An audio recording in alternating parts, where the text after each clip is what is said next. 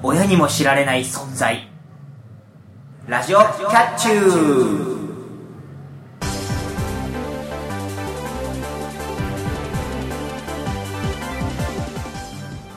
皆さんこんにちはゆわゆです。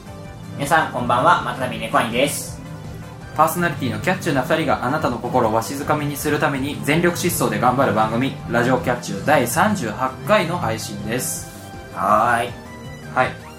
あのまあ親にも知られぬ存在ということで。はい。まあまあ端的に言うと親知らずですよ。ああそういうことか。はい。はいあのー、僕今多分この時系列上ですね、しゅえー、と収録放送時系列上だと、えー親知らずを抜いておりましてですね、はい。まあえー、と多分予定では下の歯2本なんですけれども、うん。こちら、えー、となんで抜くかと言いますとですねなんとですね奇跡的にはですね超真横に生えるというですねファインプレーをしましてですね。ほなんですかあの歯ってこう頭がギザギザしててこう横がつるってしてるじゃないですか。うそうですね歯の構造としては。僕口開くとつるっとしたとこが上向いてるんです。よ上にあるんですよ。もう完全に何ですか？歯としておかしな形で生えてる。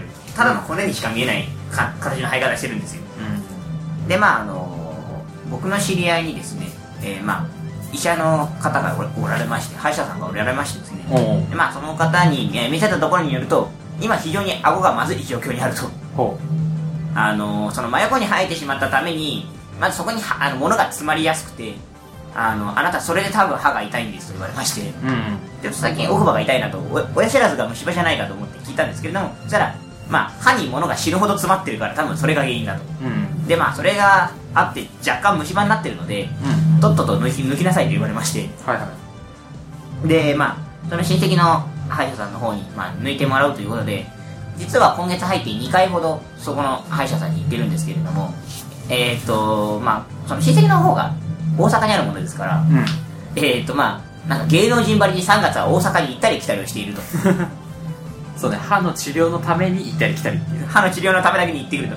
なんかまだあの有名人とか著名人がよくあのその手のプロのためになんか県外まで行ってきて治療を受けてくるみたいな話とかよく聞きますけれどもはいはい。その世界日本で一番できるやつに行ってくるみたいなのうん。を、まあそれのまあまあ大体不な意味なんですよ。一応親戚も割と名のあるお医者さんなので、うん。テクニックはすごいとはいいうのもありまして、まあ行ってきたんですけれども、うん。えーっとひょっとしたらですけどこの放送日的にはもう一回大阪に行ってましてうん。あの、えー、と抜くために見てもらうための1回と、うんで、えー抜いてもらう1回がもうけ過ぎてましてで今度はそのその時にひょっとしたら口の中を縫う可能性があるのでそれを今度は縫った後処理をするためにもう一度1週間後に来てくれっていうのがあるので、はいはい。時系列上だとひょっとしたらもう1回抜いているかあのもう1回そこに行っているというですね。はい。まあまるでなんか超多忙な有名人のようにですね大阪と東京を行ったり来たりするというですね。ねど素人がね。ど素人が。ね しかも別に弱くいないから収録じゃないっていうね。そうね。あのー、前々回ですか、あはい。前回のフリートークかな、うん。にの時にはまあ、えー愛媛県に行ってきましたよと。うんうん。お土産タルトですよという話しましたけれども。えー、っと今回はですねまあさすがに3週にもわたって行ったり来たりをするのであのお土産は3週3回目の大阪でいいかなというふうに思ってるのでまあこの話はねまた後々フリートークのタイミングがありましたらしようかなというふうに思っております、はい。じゃあ本編入っていきたいと思います。今回はネタコーナー「ポイストーリー」をお送りします。また後半では早口トライアルがあります。それでは始めましょう。ラジオキャッチュー第38回。今回もキャッチュー。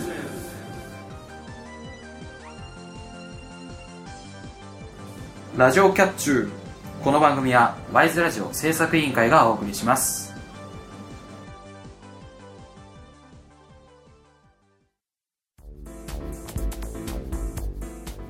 ワイズラジオ制作委員会がお送りするポッドキャストステーション。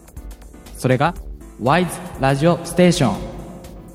MC が体当たりで企画に挑戦するバラエティ番組やサブカルチャーをテーマにトークする番組など様々なジャンルの番組を配信中。検索するときは WISE ラジオ。Y と S の間にアポストロフィーを忘れずに。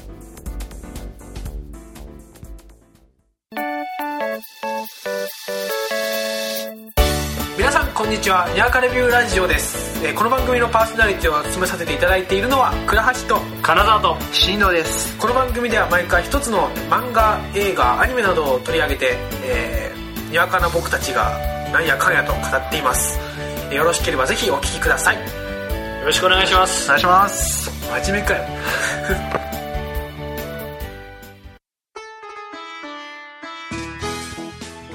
あえて言うなら略しにくいのが欠点です。ラジオキャッチュー。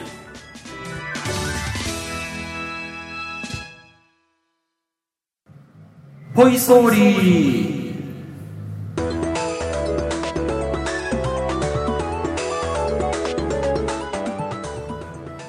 既存の物語と〇〇っぽいという言葉をお題として発表。そのストーリーにぽいアレンジを加えたらどのように変化するのか考えていくコーナーです。はーい。はい。えっ、とお試しうん。から数えれば1回目はいはいはい。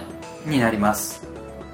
でえっ、と前回うん。はねえっ、と現代っぽい桃太郎っていう、まあ、お試しのお題はいはい。で猫兄くんと僕で考えまして猫兄くんがえっ、とドキュンネームうん。をおじいさんおばあさんにつけられた、えーピーチくうん。んが鬼太郎くんに反撃するっていう、そうだね。うん。ね、逆襲していくっていう物語。そうそうそう。で僕が密林で取り寄せた大きな桃を切ったら生まれた桃太郎くんがはいはいはい。現代社会にはびこるいわゆるブラック企業と呼ばれる悪を退治しに行くうん。田舎の少年の物語。っはいはいはいていう感じになりました。そうですね。ねただなんか前回はかっちり決めてこなかったんで2人ともふやふやっとした状態でそうそうそう。ね喋ってたんでね結構わたわたした感じになっちゃいましたけど。うん。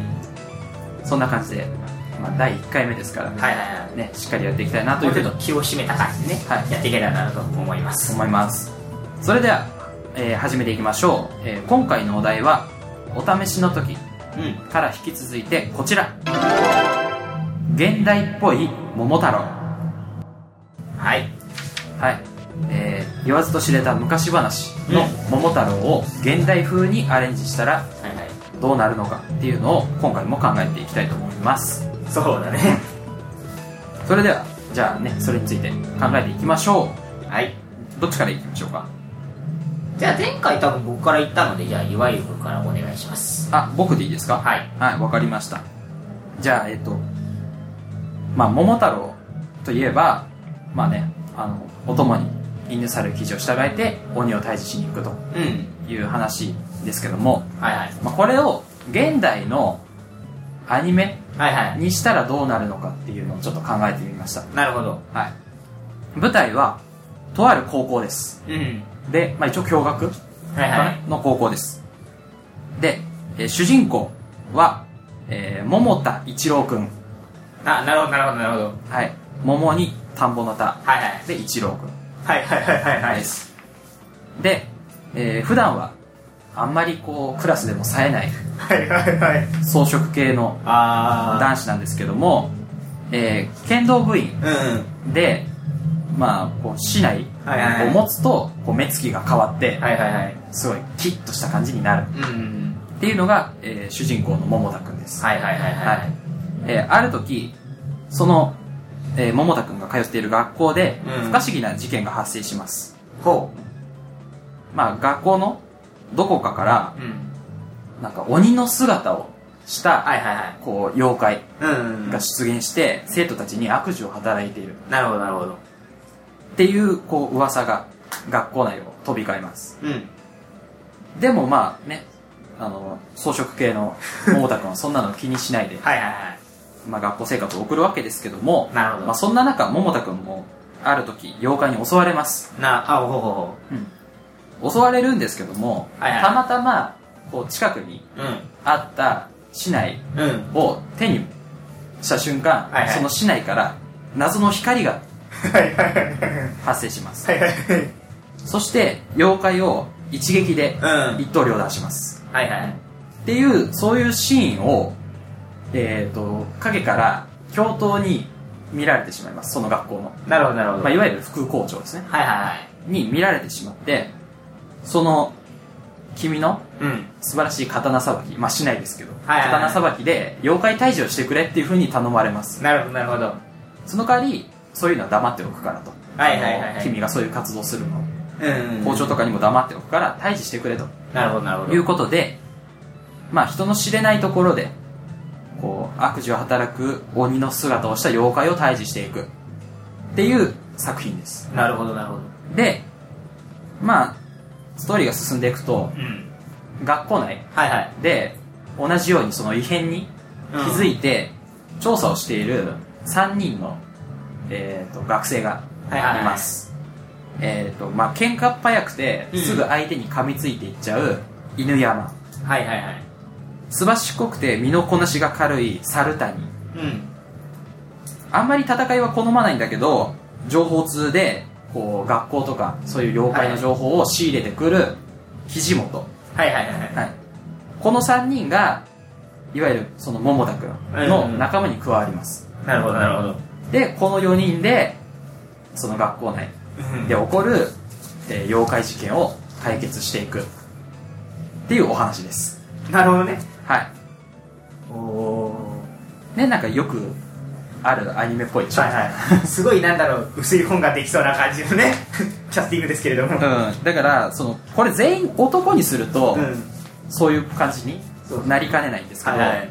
やっぱ木本を女にするとなんていうんですか週刊少年的な、ああはいはいはいはいはい。ね、ちょっとバトルものうんになるのかなと思います、これがその木本も男であるとちょっとね B で L な B で L な薄い本ができそうな感じしますけれども。そうそう。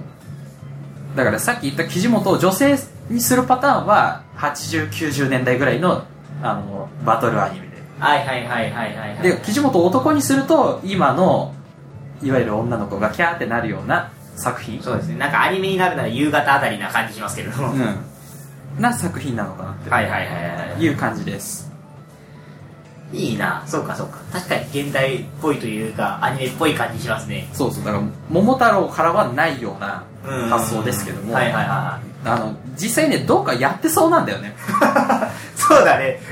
桃田一郎あたりはなんかありそうだよね本当に、もしくはその市内うん。剣道で市内でなんか退治していくっていう作品はやってそうなんだよね。ああそうだね。うん。だからそれと桃太郎の融合みたいな感じです。はいはいはい。なるほどね。なんか確かにちょっと夢は広がりんぐな感じはしますけれど。そうですね。だからねさっきそのなんていうんですか妖怪？うんうん。1話でね妖怪を退治したところを見てた教頭が実は裏で、ねはい鬼のなんていうんですか幹部的なポジションでこう操ってるみたいなのとか。ああそうですねそういう話もできなくはないんでね。はいはいはい。ちょっと夢が膨らんでいく。そうだね。じゃあぜひコミカライズからねまずこの銀眼で始めていただいて。ですね。してほしいなというふうに思うんですけども、まあ今回は現代のアニメっぽくはい桃太郎をアレンジしてみました。なるほど。いいですね。はいじゃあがとうございます。もう負けじとやっていきましょうかね。はいじゃあ猫兄くんの現代っぽい桃太郎お願いします。はいまああの現代っぽい桃太郎といってもはい。まああんまり脚本を変えすぎてしまうと今度は桃太郎っぽくなくなってしまうことがあり得るのではいはい。じゃああえてそこは重視しようかなと。お桃太郎は尊重して。そうそう桃太郎らしさは尊重した上でちょっといろいろとこ小道具を変えていこうかなというふうに思います。まあまず桃はさすがに変えられないので桃太郎ですので、まあ、はい。普通に桃から生まれた桃太郎うんというところなんですけれども次にですね必要なところが変わってきます、うん。えーきびだんごえーこちらなかなかきびだんご現代入手するのは不可能でございますのでそうですね。なかなかまあ地元に行かないとっていう感じですかね、そうですね。きびだんごでまあ有名なところに行かないとなかなか手に入らないということもあるので、はい。ちょっときびだんごじゃないものをちょっと携帯させましょうと。うん。いうことで、まあ、昔話っぽくて、現代でも一番馴染みのあるものといえば何かと言いますと、まあ、やはりここはおにぎりではないかと。おおまあ、おにぎりのね、まあ、いくつかの具材をね、こう、ちょちょっとあるわけです。よ。何かいろいろね、コンビニで買えそうなもの。例えばシーチキンですよ。はいはいまあ、あえて梅じゃなくてシーチキンとかおかかとかね、うんちょっと、あの、コンビニでも買えそうなやつにすることによって、まあ、ちょっと子供受けしやすくと、するということを行っていきましょうと。うんで、えーまあ、犬。犬はまあ、当然ながら、えー存続させます。はいですが、キジと猿。これ、動物園じゃないと見れないですね、今ね。そうですねまあ猿は分かんないですけどキジはもう一般的に見られるもんじゃないですねねもう山に入ってバードウォッチングしたってなかなか見つからないと思いますねはいはい。なんでまあそこら辺を変えていこうと思います、おうえーまず、えー、記事の大役ですけれどもこちら。カラスにしましょう。は現代ならどこでも見れます。カラスです。あうん。意外とくちばし鋭くてねあいつら意外と狂気ですからね。そうですね。まあ人間に攻撃したりもしますね。しますのでまあそこら辺から、まあ、カラスを代用しようと。はい。で猿ですけれどももう猿って言ってもなんかしょうがないので、うん。馴染みがあんまりなさすぎるのでちょっとここで僕は考えました。馴染みのある猿っぽい動物は何であろうかということで考えました。犬がいるんだし猫でよくないかなは実にまあ攻撃をしようと思えば攻撃性が高そうなので、あうん。まあ、猫もなんだかんだ言って肉食ですからもともとは、まあそこそこ意外に戦ってくれるんではないかというふうなことを考えまして、えー、なので、えー、お供の、えー動物は犬と猫とカラスうん。という形でいこうかなと思います。はい。でまあそれぞれのねこうきびだんごと違っておにぎりですから具材がいくつか豊富ですえーなんとあの最近では変わり種のおにぎりなんてもありますけれどもまあ犬はもちろんおかかでいこうかなと。うん。犬と猫はおかかで攻めようかなと思います、で、えーまあここで選択肢としてねあのまあおかかをどっちにするのかシーチキンをどっちにするのかというのがありますけれどもまあシーチキンは特性上やはりマグロですのではここはやはり猫に譲ろうというん。思いますので、まあシーチキンのおにぎりを使って猫を誘惑すると。うんで、えー犬の方はまあ割と雑食ですけれどもここはおかかであろううん。というふうに、えー想定をしました。はい。で、えー問題のカラスですけれどもうん。こちら、えーおにぎりをこうゲットするための、えーおにぎり仲間を釣るための条件としましては、まずおにぎりを腐らせる、は半分腐らせるということが大事です。はい。まあ、あの、カラスというと、まあ、やっぱり現代的なイメージとしては、生ゴミを漁って食べるという特性が大体見受けられるので、うん。そこを、えーまあ、ヒントとして、あそこの曲を生かしまして、えーちょっと腐りかけのおにぎりで仲間にすると。はい。いう風な形にしようかと思います。なるほど。で、えー仲間を揃えて、まあ、4人でパーティーを組んだわけですけれども、うん。そのまま、えー鬼退治に行きます。はい。で、まあ、鬼退治までは、えー普通に進んでいきます。うん。えーですが、ここで、まあ、あの、鬼は確か、あの、捕まえるときにですね、鍋にして食っちまうみたいな話がありますけれども、はい。いかんせんそんなすぐに煮たり焼いたりするということをですね、えー現代人はなかなかいたしませんので、はあ未知のものを見つけたから煮て焼いて食うなんてこともありませんので、はい。ここでは、えー普通にぶち殺します。ぶち殺しにかかられます。ああ現代っぽいですね。はもう、もう普通に殺しにかかります。い。そんな危ないことはしません。で、えーまあ、ぶち殺すも危ないですけどね。危ないことはぶち殺すが危なくないって現代の弊害ですけどね。弊害ですけどねまああの少なくてもなんか未知のものを食べるよりは体に優しいはいはいはということもありますのでまあ普通に殺して処理をするというふうななんか恐ろしいことを言ってきますとはい。で、えー、まあ鬼は最終的に殺されるわけなんですけれども、えー財宝ですね。金銀財宝なんてのは今頃持ってたら所得税がかかってしょうがないです。ああもうリアルですね。そこは考えます、はい。えー金銀の財宝ではありません。ここは、えー財宝ではなく普通に、えー金が取れる金山です。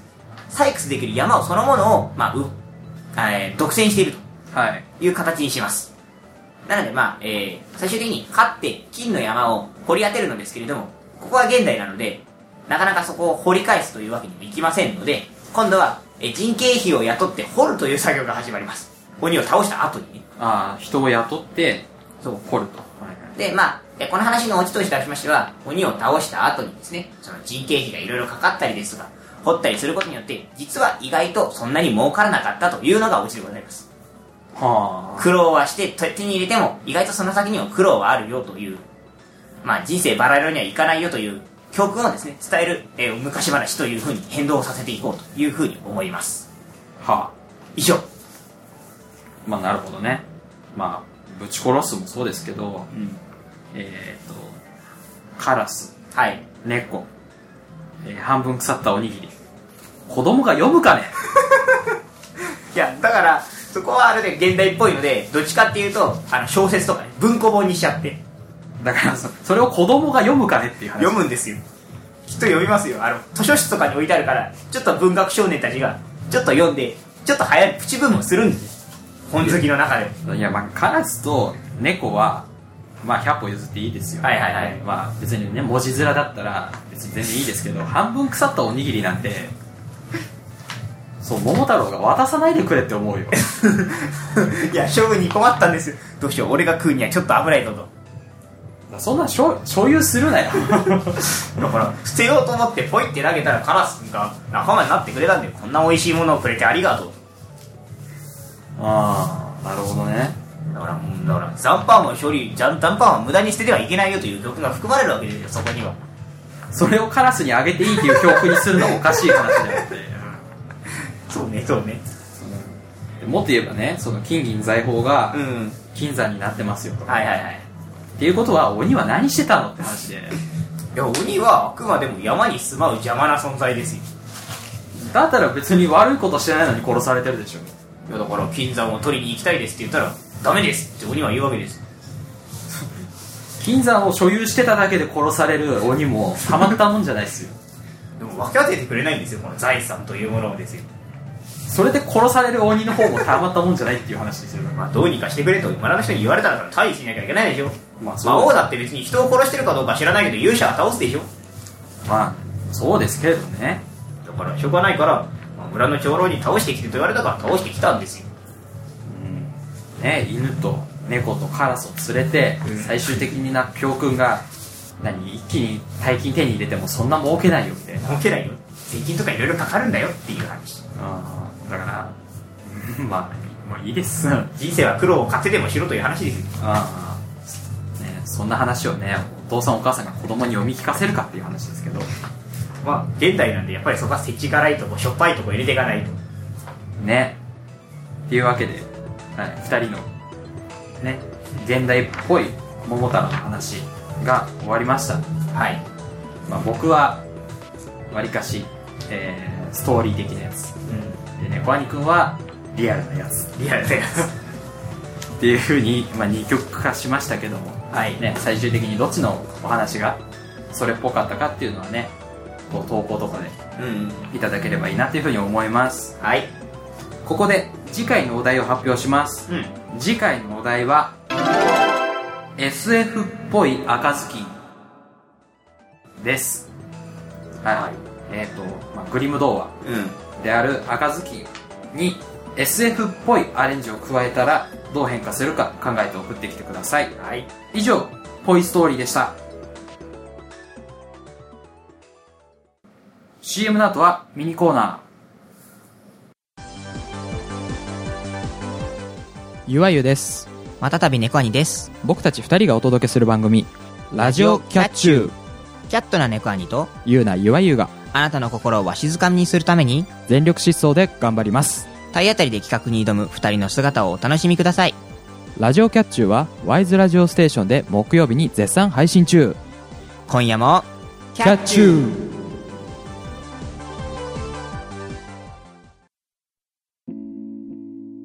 TGA スタジオから突発性難聴防止の呼びかけです。突発性難聴は突然来ます。ヘッドホンを使うときは音圧、音量に注意しましょう。特にインナーイヤータイプをお使いの方は音量に注意が必要です。ちょっと違和感を感じたら迷わず耳鼻科の先生に相談をしましょう。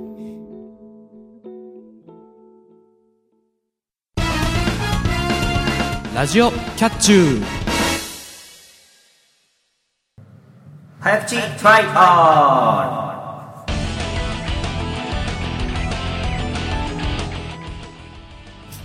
お題の早口言葉に挑戦します。噛まずに早口で言えていれば1ポイント。途中で噛んでしまったらポイントは入りません。先に10ポイント獲得できた方が勝者となります。はい。はい。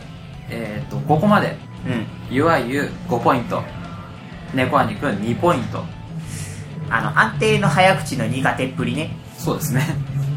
で僕も言うほど上手くないんでうん。お互いにこう何ですか回を追うごとにちょっとずつ伸びているというあの早口という意味ではあのまあ昔の場合だとやっぱりあの班長がうまかったなというイメージはありますけれどそうね前の番組。で、ただまあ我々の番組的にはやっぱり岩君の方が一歩リードかなと。まあ、そうですね。この2人で言えばね。まあ俺ができなさすぎるっていうのが一番でかいよ。うん。あの普段早口な割にはなぜか知らんけどこういうの苦手っていう。そうね、まあ、僕もねわりかし普段はゆっくり喋ってますけど、まあそれが高じてそのつっかえたりしない。ああもうねなんか台本を読むという行為がねなかなか苦手なんだよね。ダメじゃん。ねもう4年5年やってますけど。はいはいはい。まあしょうがないね。はい。というわけでじゃあ早口言葉やっていきましょう、はい。じゃあ今回は猫兄くんからやっていただきたいと思います。わかりました。お題はこちら。今日の生だらなら生マナガツオオフ。はいこれを3回ですね。俺2回言えるかな。はいまあえっ、と京都のタラと、はいはい。奈良の、えー、カツオですね。はいはいはいはいはいはいはい。もうなんか噛みそうなところなんか2個ぐらい見つかってますけれども。はいはい。僕もちょっとね言いよどんでますけどもこれに挑戦してもらいたいと思います。生だらでいいのね生だらで OK です。はいわかりましたそれでは猫兄くんの挑戦です。今日の生だら生生生生アウト奈良となうんな奈良生マナまでが無理、そうね奈良生マナガツオがね難しいですよね生マナガツオ生だらの段階でちょっとふやってなってましたけどね生生だらまあ言えた言えたことにしよう奈良な奈良ななまあつってなっちゃっはい。というわけで猫兄くん2回目バツでした。たはい。それじゃあねあのまあ僕みたいにあの噛まないようにしていただきたいなと。もうなんならもう10点まで取って勝ってくれればいいんじゃないかなと最近思うんですけれども。はい。それじゃあ岩井くんの挑戦です。お題はこちら。荒ぶる炙りカルビ、えー、3回お願いします。ほうなんでしょうねなんかすごいカルビが。あちょっと脂っこくて多分パンパン跳ねたんでしょうね。ああ飛び散ってるっていうかその鉄板の上をうん。熱々熱々パンパンパンパンみたいな。熱なってる。々熱々っていうカルビですね。はい。じゃあ行きましょうか。はい。それでは、えー、岩井くんの挑戦です。荒ぶる炙りカルビ荒ぶる炙りカルビ荒ぶる炙りカルビザメですね。ザメですね。ごめんなさい。なんかなんかそこで噛みました。いやー、うん、炙りカルビって言いにくいね。炙りカルビって意外と言いにくい。あ荒ぶるってちょっとお口直しできるかなと思ったんですけれども。そうね。そしたらねアルビってなっちゃうねアルビカルビ。カブリになっちゃうしね。ちょっとちょっと噛みかかってたので、はい。やっぱりダメです。はい。というわけで1巡目お互いに×はい。1点も取れずと。はい。というわけでじゃあ2巡目入っていきたいと思います。はいじゃあ猫兄くんから言っていただきたいと思います。はい。お題はこちら。マグマ大使のママ。マママグマ大使。はい。なんで今日はあの面倒くさいのいばっかり俺に来るんでしょうね。ですね。これを3回お願いします。はい。やたらと「ま」が多いですけども。僕何回待って言えばいいか分かんなくなりそうでまたあのあれ何回言ったって言いそう。うん。そうだね「ま」が多かったらアウトなのでね。はい。頑張っていただきたいと思いますそれでは猫兄くんの挑戦です。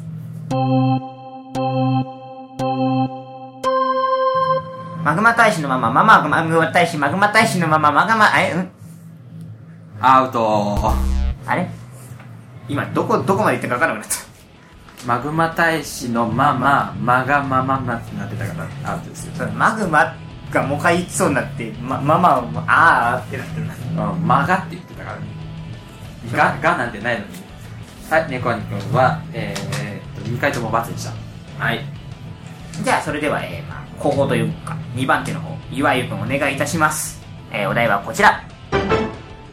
打者走者勝者走者一掃3回お願いします。あー、難しいやつ。これあの普通に区切って読むだけでも言いにくいわそうですね、やっぱね、あの、サシスセソとうん。シャシュショが一緒に、一緒に来るのは、うんきついっすね。もう今不安でしょうがないです、これは、お互い×で終わる可能性あるぞ、全然。今日0点かなそれじゃあ大丈夫ですか？心の準備はい。それでは行きましょう岩井くんの挑戦です打者、走者、勝者、走者一勝。打者、勝者、走者、勝者一勝。打者、走者、勝者、走者一勝。ダメですね。あの走者と勝者がもうごっちゃごちゃ。最終的に一勝になってるからね。そうね。一勝しちゃったね。勝っちゃったね。走った人が勝っちゃってますからね。あーじゃあお互い0点ですかね。はい今回は、えー、とゆわゆが0点で、えー、と累計5点。猫兄くんも0点で累計2点と。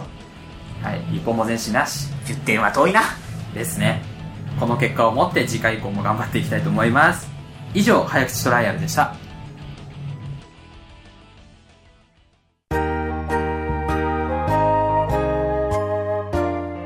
ラジオキャッチュー。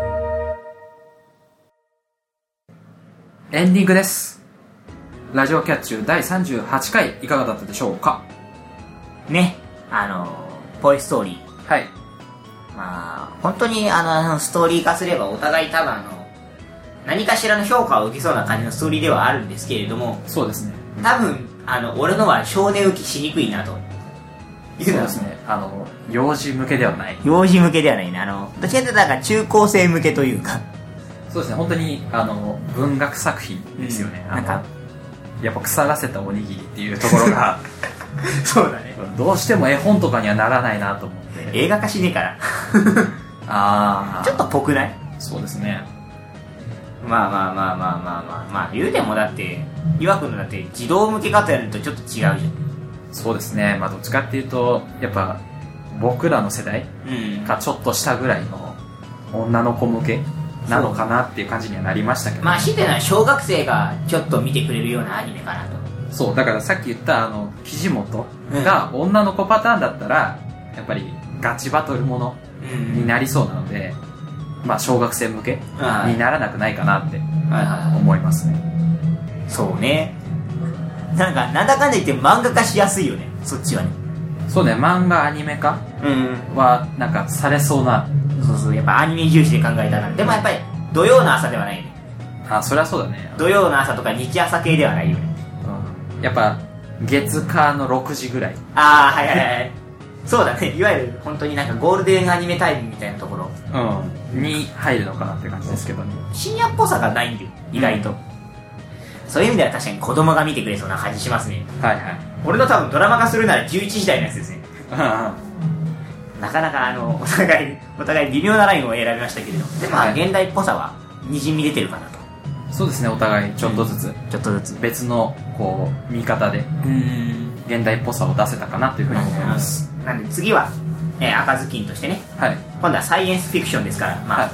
宇宙だったりなんか超科学的だったりといったところをね、まあ、赤ずきんに盛り込んでいく形になりますかね。はい。なのでねこうリスナーのうん。方もこう赤ずきんが SF っぽくなるんであればこういう人物が出るのではとかお話もこういう感じになるのではみたいな、そうだね。ね、案を考えてくれたらいいなっていうふうに思います。お願いしますでまあなんていうんですか。あの主人公はこう。ん。うでストーリーはこうみたいに箇条書きでもいいですしまあ僕がはいはい。言ったようなそのストーリー帳で書いてもらっても全然 OK です。そうだね。どっちかというと僕はあのストーリーを作るというよりはこれがこうなる系をそう。今回はやったんですけれど。うん。なのでねどっちのパターンでもいいんで、うん。えー SF っぽい赤ずきんのアイデアをお待ちしております。あーす。それではお知らせいきましょうか。そうですね。はい。ラジオキャッチューではリスナーの皆様からのお便りを募集しています。各コーナーへのお便りや番組の感想フリートークで話してほしいテーマなどをぜひ送ってください。募集している内容は投稿フォームがあるページで確認できます。投稿方法はメールの場合 wiseradio100-gmail.com ysradio100-gmail.com です。サイトの投稿フォームから送る場合は http コロンスラッシュスラッシュ wiseradio.sakura.ne.jp にアクセスしてください。ツイッターのリプライやハッシュタグでも投稿が可能です。ツイッター ID は wiseradio アンダーバー pp ハッシュタグはシャープ wiseradio です。投稿締め切りはコーナーによって異なりますのでラジオキャッチューのページを確認してください。皆様からの投稿お待ちしております。それではそろそろお時間です。ラジオキャッチュー第38回。ここまでのお相手はゆわゆとまたたび猫兄でした。次回もキャッチュー。